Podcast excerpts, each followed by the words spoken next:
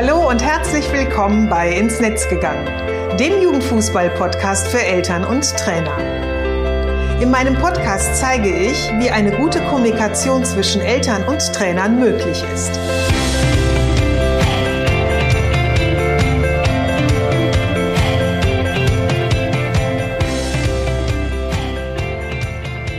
Bin Susanne Amar und helfe TrainerInnen, eine Kommunikation auf Augenhöhe mit den Eltern ihrer SpielerInnen aufzubauen, um ein Team zu werden. Denn nur als Team kann man gewinnen. In meinem Podcast profitierst du von meinen Erfahrungen und denen meiner GesprächspartnerInnen. Gemeinsam betrachten wir Themen im Kinder- und Jugendfußball aus den verschiedenen Blickwinkeln. Hör rein und hole dir direkt umsetzbare Tipps, die dich weiterbringen. Und danke, dass du diese Podcast-Folge mit deiner Community teilst. Herzlich willkommen zur Podcast-Episode 62. Heute ist eine absolute Premiere, denn ähm, ich nehme die Episode auf und stelle sie wirklich gleich direkt online. Also, wie man so schön sagt, sie ist wirklich mit der heißen Nadel gestrickt. Denn wenn du ja regelmäßig meinen Podcast hörst, dann wird dir auch aufgefallen sein, dass es letzte Woche keine Folge gab. Und der Grund dafür ist wirklich ein ganz einfacher. Ich hatte einfach überhaupt keine Zeit. Und obwohl ich echt viele Themen auch in meiner Schublade liegen habe, über die ich total gerne spreche, ist es mir aber auch immer wichtig, jede Episode gut vorzubereiten und eben meinen roten Faden zu haben, damit ich nicht irgendwie äh, ja kreuz und quer und Kauderwelsch quatsche. Und diese Möglichkeit, also diese zeitliche Möglichkeit, die hatte ich letzte Woche einfach gar nicht. Und ähm, ja, daher ist die Folge letzte Woche ausgefallen. Und weil es mir aber wichtig ist, dass sie diese Woche kommt, ähm, habe ich gesagt, okay, dann mache ich es wirklich kurz auf knapp. Also wir haben jetzt äh, Donnerstagmorgen, den 28. Juli, 9.02 Uhr und ich nehme jetzt gerade die Folge auf und wenn sie fertig ist, dann ist sie auch gleich äh, heute Mittag direkt online gestellt. Ich habe gerade schon darüber gesprochen, dass ich ähm, ja in der letzten Woche keine Zeit hatte. Und das hatte damit zu tun, dass ich wirklich ähm, ja so wunderschöne Sachen machen durfte. Ich habe einen Workshop gegeben, in dem ich den TeilnehmerInnen gezeigt habe, wie sie ihren Elternabend perfekt planen können. Und ja, perfekt planen meint eben, dass sie den Elternabend regelmäßig machen sollen und dass sie ihn eben so gestalten, dass sie die Eltern neugierig machen und ähm, ja, und auch Eltern eben zum Elternabend kommen, weil das ist ja oftmals auch immer so ein bisschen das Thema, dass mir viele so rückmelden, naja, bei mir kommen die Eltern gar nicht zum Elternabend oder wenn, sind es immer die gleichen und das sind vielleicht dann zwei oder drei.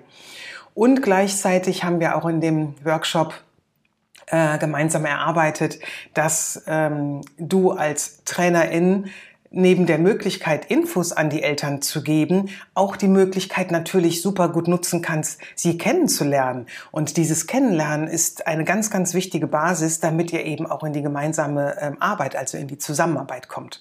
Also das war so das eine, was ich letzte Woche gemacht habe. Und das andere, ich habe ein Seminar vorbereitet.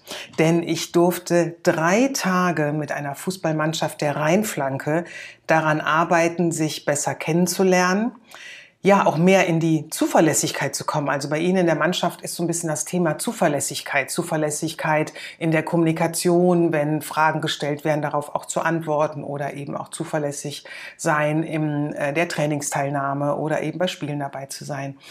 Ähm, gleichzeitig eben halt auch zu wissen, welche sozialen Kompetenzen sie als Team auch brauchen, um eben wirklich gut in die Teamfähigkeit oder in das Team zusammenwachsen einfach auch zu kommen. Und ähm, ja, und diese Sachen mussten natürlich oder wollte ich natürlich auch sehr gut vorbereiten.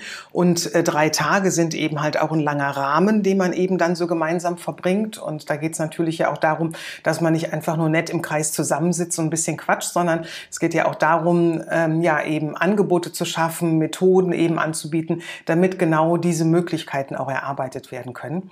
Und ähm, worüber ich mich auch besonders gefreut habe, und das war auch das erste Mal, also auch eine absolute absolute Premiere. Ähm, unser Sohn war Teil des Seminars. Er kam nämlich am zweiten Tag abends dazu und hat so ein bisschen aus seiner aktiven Zeit als, ja, Fußballer, Nachwuchsfußballer berichtet. Und ähm, er hat mit den Jungs auch so ein bisschen darüber gesprochen, welche sozialen Kompetenzen er so aus dem Fußball erlernt hat und ja so spielerisch erlernt hat und eben mitgenommen hat und die ihm, ihm eben jetzt neben dem Platz und auch heute in seiner Arbeitswelt extrem helfen. Und bei ihm waren das wirklich so die beiden ähm, äh, Fähigkeiten eben, die Kommunikationsfähigkeit und halt eben auch die Zuverlässigkeit. Also das war dann auch ganz, ganz ähm, lustig und interessant gleichzeitig, dass ähm, sie sich halt auch im Grunde so ein bisschen mit den Inhalten des äh, Seminars nochmal so, äh, so gespiegelt haben. Und ähm, ja, es war echt total schön zu sehen, wie die Jungs ihm an den Lippen hingen, wie sie viele Fragen gestellt haben und ähm, ja, auch so jede Info aufgesaugt haben, wie so ein nasser Schwamm. Und am Schluss gab es dann auch noch eine kleine Kick Runde.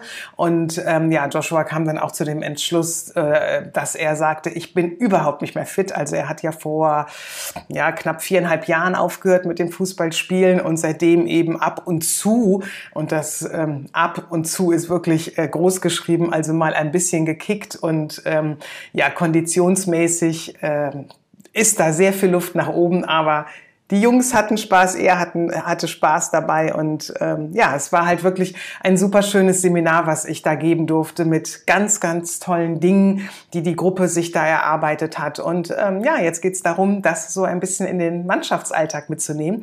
Und ich bin mal ganz gespannt, ähm, wie Ihnen das gelingt. Dass Ihnen das gelingt, davon ähm, bin ich sehr überzeugt. Und wir werden uns in ein paar Wochen mal angucken, ähm, ja, wie, wie so die Wochen oder die, die Zeiten in der, im Training und im Spiel und sowas verlaufen sind. Ähm, so, jetzt lange Vorrede. Äh, was ich natürlich oder was ich nicht natürlich, aber was ich bei diesen Vorbereitungen und jetzt auch nochmal wieder bei diesen drei Tagen Seminar einfach gemerkt habe, wie toll ich einfach meinen Job finde, also mit allem, was dazugehört. Und daher habe ich beschlossen, die heutige Episode ähm, so ein bisschen unter dieses Thema zu stellen, die zehn Gründe, warum ich eben meine Arbeit als Kommunikationsexpertin so, lieb, so liebe. Und ähm, ja, darüber würde ich ganz gerne heute ein bisschen sprechen. Und ähm, ich lege jetzt auch mal sofort los, nämlich mit Punkt eins. Äh, miteinander reden ist absolut wichtig. Also ich bin vor ähm, oder bis vor fünf Jahren habe ich als Fernsehproducerin gearbeitet und ähm, diesen Job habe ich auch sehr, sehr geliebt, habe ihn fast 25 Jahre gemacht habe in der Zeit ganz tolle Formate verantworten dürfen und als Fernsehproducerin bist du eben auch so für das Ganze verantwortlich. Also ähm, für die inhaltliche Seite genauso wie eben halt auch für die produktionelle Seite, dass das eben ähm, ja hergestellt wird, sage ich mal. Und ähm, in der Zeit durfte ich wirklich mit ganz, ganz tollen Menschen zusammenarbeiten. Und ähm, die Teamstärke war von kleinen Teams, die aus drei, vier Personen bestanden, bis zu Teams, die eben 20, 25 Leute äh, groß waren. Und egal wie groß oder wie klein aber auch unser Team war, lag mein Fokus bereits da auch immer ähm, darauf, eben ähm, Information und Transparenz, also sprich meinen MitarbeiterInnen ähm, so viel Informationen zu geben oder genügend Informationen zu geben und das eben halt auch immer so klar zu formulieren, damit er oder sie bestmöglich äh, den Job eben auch erfüllen oder ausführen äh, konnten. Und ähm, dieses Vorgehen eben, Information und Transparenz, das ist in allen Bereichen, in denen Menschen aufeinandertreffen, im Grunde gleich und hat die, den gleichen Stellenwert und auch die gleiche Wichtigkeit. Und ähm, ja, ist auch im Kinder- und Jugendfußball zwischen TrainerInnen und Spielereltern genauso und hat eben da auch eine Wichtigkeit. Deswegen dieses Miteinander reden ist für mich wirklich etwas, was ich ähm, in meinem Job, in meinem Privatleben, in meinem Umfeld eben eine ganz, ganz wichtige Komponente finde. Punkt zwei. Ähm, den ersten Schritt in Richtung Gespräch zu machen, ist oftmals so einfach. Als ich unseren Sohn in seinem Sport begleitet habe, und das waren ja jetzt knapp 13 Jahre, da wusste ich so gar nichts über den Kinder- und Jugendfußball. Also ich wusste nicht, dass es da eine Unterscheidung gibt in Kinderfußball und Jugendfußball und ähm, wie überhaupt da so trainiert wird. Äh, da es für mich eben überhaupt gar kein Sport war, den ich so interessant fand. Und damals hätte ich mir einfach so sehr gewünscht, also mit jedem Jahr, was unser Sohn mehr Fußball gespielt hat, einfach paar Infos zu bekommen. Also so ein bisschen so dieses, ich nenne es ja immer gerne auch ähm, das Basiswissen, also das Basiswissen zu den Erwartungen und auch den Verpflichtungen, ähm, die man als Elternteil auch eingeht, wenn sein Kind Fußball spielt. Und gerade wenn man eben in der F-Jugend, E-Jugend anfängt oder vielleicht sogar noch, äh, noch kleiner bei den Bambinis ähm, anfängt, sind wir ja als Eltern diejenigen, die diesen Sport organisieren, die unsere Kinder hinfahren, die eben begleiten und unterstützen, damit sie überhaupt diesen Sport ausüben können. Und ähm, unsere Aufgaben verändern sich. Also dieser Begleiter und Unterstützer, der, ähm, den, der bleiben wir halt auch über die Jahre hinaus. Nur ähm, die Aufgaben verändern sich dann so ein bisschen. Und was mir auch sehr geholfen hätte, da ich nie in so einer Vereinsstruktur war, eben auch so ein bisschen was über das Vereinswesen zu wissen. Denn damit ähm, hätte ich eben eine Grundlage gehabt, unseren Sohn noch besser begleiten zu können und wahrscheinlich den Trainer noch besser unterstützen zu können. Punkt drei: Ich weiß, wie es sich anfühlt, hilflos zu sein. Also unser Sohn war ja zwischen 12 und 14 Jahren sehr oft und auch langwierig verletzt. Ich habe in meinem Buch ja da sehr ausführlich auch drüber geschrieben. Und in diesen Momenten gab es meist gar keinen Kontakt zu den Trainern oder zu seiner Mannschaft, außer mit den zwei, drei Jungs, mit denen er eben auch ähm, ja, freundschaftlich verbandelt war, die sich dann natürlich auch ausgetauscht haben und er darüber so ein bisschen paar Infos ähm, ähm aus der Mannschaft erhalten hat. Aber so dieser offizielle Weg, dass ähm, das Trainerteam äh, oder der Jugendleiter quasi auch mit den verletzten Spielern im Kontakt ist, das hat er nie so erfahren. Und er war dann eben in der Reha oder bei einem Physiotherapeuten. Und in all diesen Zeiten äh, habe ich mich ganz schnell eben in dieser Rolle so, ich sag's mal als Mentalcoach und auch als Physiotherapeutin gesehen, ähm, weil ich ihn in der Zeit eben oft unterstützt habe. Also es gab natürlich seine Unsicherheit, ob er jemals wieder in seine alte Form zurückkommt ähm, und ob er überhaupt wieder auf seine Position kommt, wenn er auch gesehen hat, dass jemand, der jetzt eben als Innenverteidiger spielt, das auch ganz gut macht. Ne? Also das waren halt eben alles ähm, wirklich so Fragen, die, die ihn ähm, beschäftigt haben. Und da gab es, außer uns als Familie, gab es dafür auch gar keinen Ansprechpartner. Und da war ich halt oft diejenige, die ihn motiviert hat ne, und gesagt hat, Mensch, komm hier, zieh dran und das funktioniert schon und ähm, ne, versuch's einfach und du wirst schon sehen und lass uns einfach gucken, wo es hingeht, ohne selbst zu wissen, wann und ob er wieder auf dem Platz stehen wird. Und ähm, zum Beispiel dieses Thema und auch noch einige weitere, die haben mich hin und wieder auch wirklich so ein Stück weit hilflos gemacht, ne? weil ich konnte natürlich auch nur aus meiner Perspektive so von außen und auch nicht aus der ähm, ja, Fußball oder aus der Perspektive mit dem Fußballwissen ähm, drauf gucken. Und da hätte ich mir schon hier und da wirklich mehr Unterstützung durch den Verein beziehungsweise auch durch den Trainer ähm, gewünscht, der dann eben halt auch, und wenn es nur vielleicht hin und wieder mal ein Anruf gewesen wäre oder mal eine ähm, WhatsApp-Nachricht oder so damit eben auch von der Seite so, so ein wenig, ähm, ja, der Support eben einfach da gewesen wäre. Und ähm, ja, es gab da schon Momente, da habe hab ich auch so gedacht, uiuiui, wo soll das jetzt hingehen? Also diese Hilflosigkeit, von ähm, der auch oftmals Eltern mir so in der Arbeit berichten, die kenne ich eben sehr gut auch aus der Zeit, als unser Sohn Fußball gespielt hat. Ähm, Punkt Nummer vier. Die Perspektive zu verändern, bringt oftmals sehr, sehr viel. Ich selbst möchte immer wissen, was in meinem Gegenüber so vorgeht. Also gerade wenn es auch darum geht, dass man vielleicht nicht einer Meinung ist, dass man vielleicht auch so ein kleines Konfliktgespräch führt oder wenn es auch um einen richtigen Streit geht. Und dazu nutze ich immer ganz gerne den Perspektivwechsel, also auch in meiner Arbeit. Ähm, das ist ein Tool aus dem, aus dem Coaching und ähm, wenn oder mit dem angewandt verstehst du oftmals besser, wie sich dein Gegenüber fühlt und warum er oder sie so agiert, wie er oder sie es auch tut. Und dieser Blick, dieser Blick einmal auf die Situation, aber dann auch der Blick aus der anderen Perspektive, der bietet beiden Parteien eben mit den nötigen Informationen die Möglichkeit, sich besser zu verstehen und ähm, den anderen besser zu verstehen und schafft dadurch eben auch ähm, durch dieses bessere Verständnis, dann auch gepaart, wie ich gerade gesagt habe, mit Informationen und Transparenz, ähm, schafft das eben halt auch Vertrauen. Und Vertrauen ist eben eine Basis oder die Grundbasis für eine wertschätzende Kommunikation. Punkt Nummer 5. Ähm, ich weiß, dass viele TrainerInnen die Zusammenarbeit positiv verändern wollen, jedoch oftmals gar nicht wissen, wie sie das machen sollen. Ich kenne mittlerweile viele TrainerInnen und dann ist es auch egal, ob sie jung oder alt sind, ob sie erfahren sind oder noch neu in der Trainerwelt sind die die Unterstützung durch die Spielereltern wollen und auch einfach brauchen. Also vor allem im Amateurfußball ähm, merkt man das sehr, sehr stark, dass da einfach klar ist, ähm, wir brauchen die Unterstützung, jedoch viele gar nicht wissen, wie sie das anstellen sollen, wie sie da eben in diesen Unterstützungsmodus, in diesen Zusammenarbeitsmodus überhaupt kommen. Denn im Rahmen der diversen Trainer Fort- und Weiterbildung wird das Thema Elternkommunikation nur so am Rande gestreift. Also diesem Thema wird wirklich wenig Beachtung geschenkt. Und durch meine Arbeit und aber auch durch meine Erfahrungen äh, aus den 13 Jahren weiß ich aber, was beide Seiten brauchen und kann dadurch bereits leicht ähm, oder kann dadurch bereits äh, um, ja, nee, andersherum. Jetzt habe ich mich verhaspelt. Ich fange nochmal den Satz neu an. Ich weiß, was beide Seiten brauchen und kann ähm, dadurch Impulse geben, die bereits sehr leicht eben auch umzusetzen sind und mit denen eben so die ersten kleinen Annäherungsschritte getan werden können.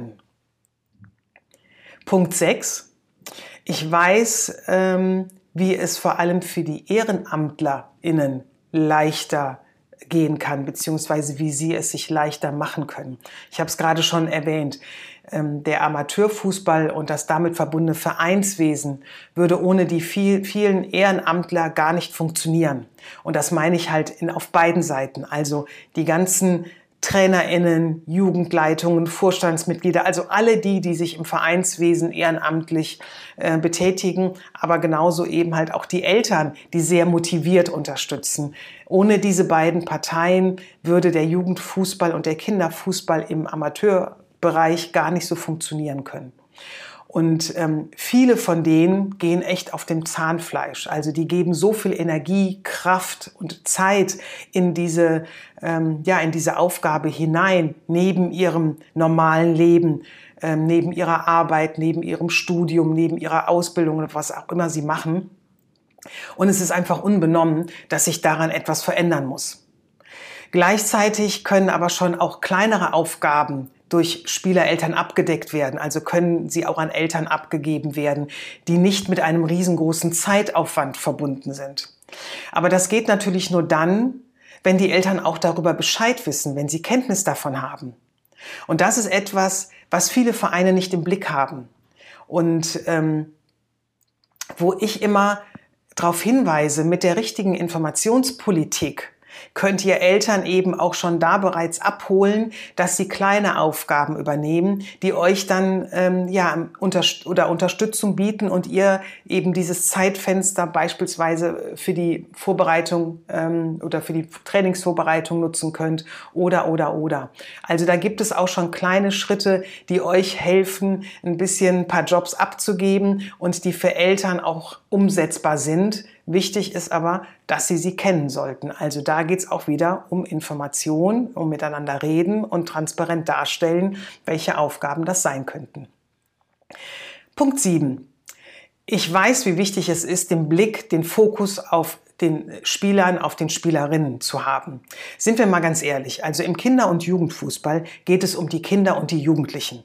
Die sind diejenigen, die dieses Hobby äh, betreiben wollen, die das ausleben wollen und die brauchen aber Unterstützung. Die brauchen Unterstützung durch die Trainerinnen, durch die Vereine, aber gleichzeitig eben halt auch durch ihre Eltern. Und bei vielen Eltern und auch Trainerinnen verrutscht dieser Blickwinkel gerne mal. Es geht dann eben mehr um Leistung, um Erfolge ähm, in der Mannschaft, der Spielerin, also wenn man jetzt eben bei den Eltern bleibt, ne, so um äh, der Erfolg auch beim eigenen Kind. Ähm, aber oftmals ist das halt auch getriggert durch eigene ähm, Wünsche und Bedürfnisse, die der oder diejenige eben hat. Und da geraten die Aufgaben so als Begleiterin oder Unterstützerin, wie ich es eben genannt habe, oder eben halt auch die Aufgaben als Trainerin gerne mal so ein bisschen durcheinander.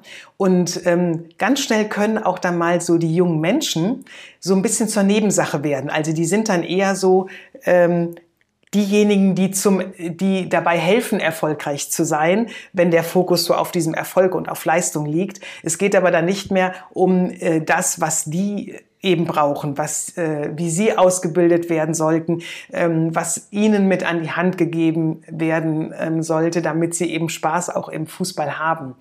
Und in meinen Vorträgen und Workshops versuche ich immer diese Position auch dann wieder so ein bisschen, ähm, ja, ich sag mal klar zu rücken und an die richtige Stelle eben zu bringen.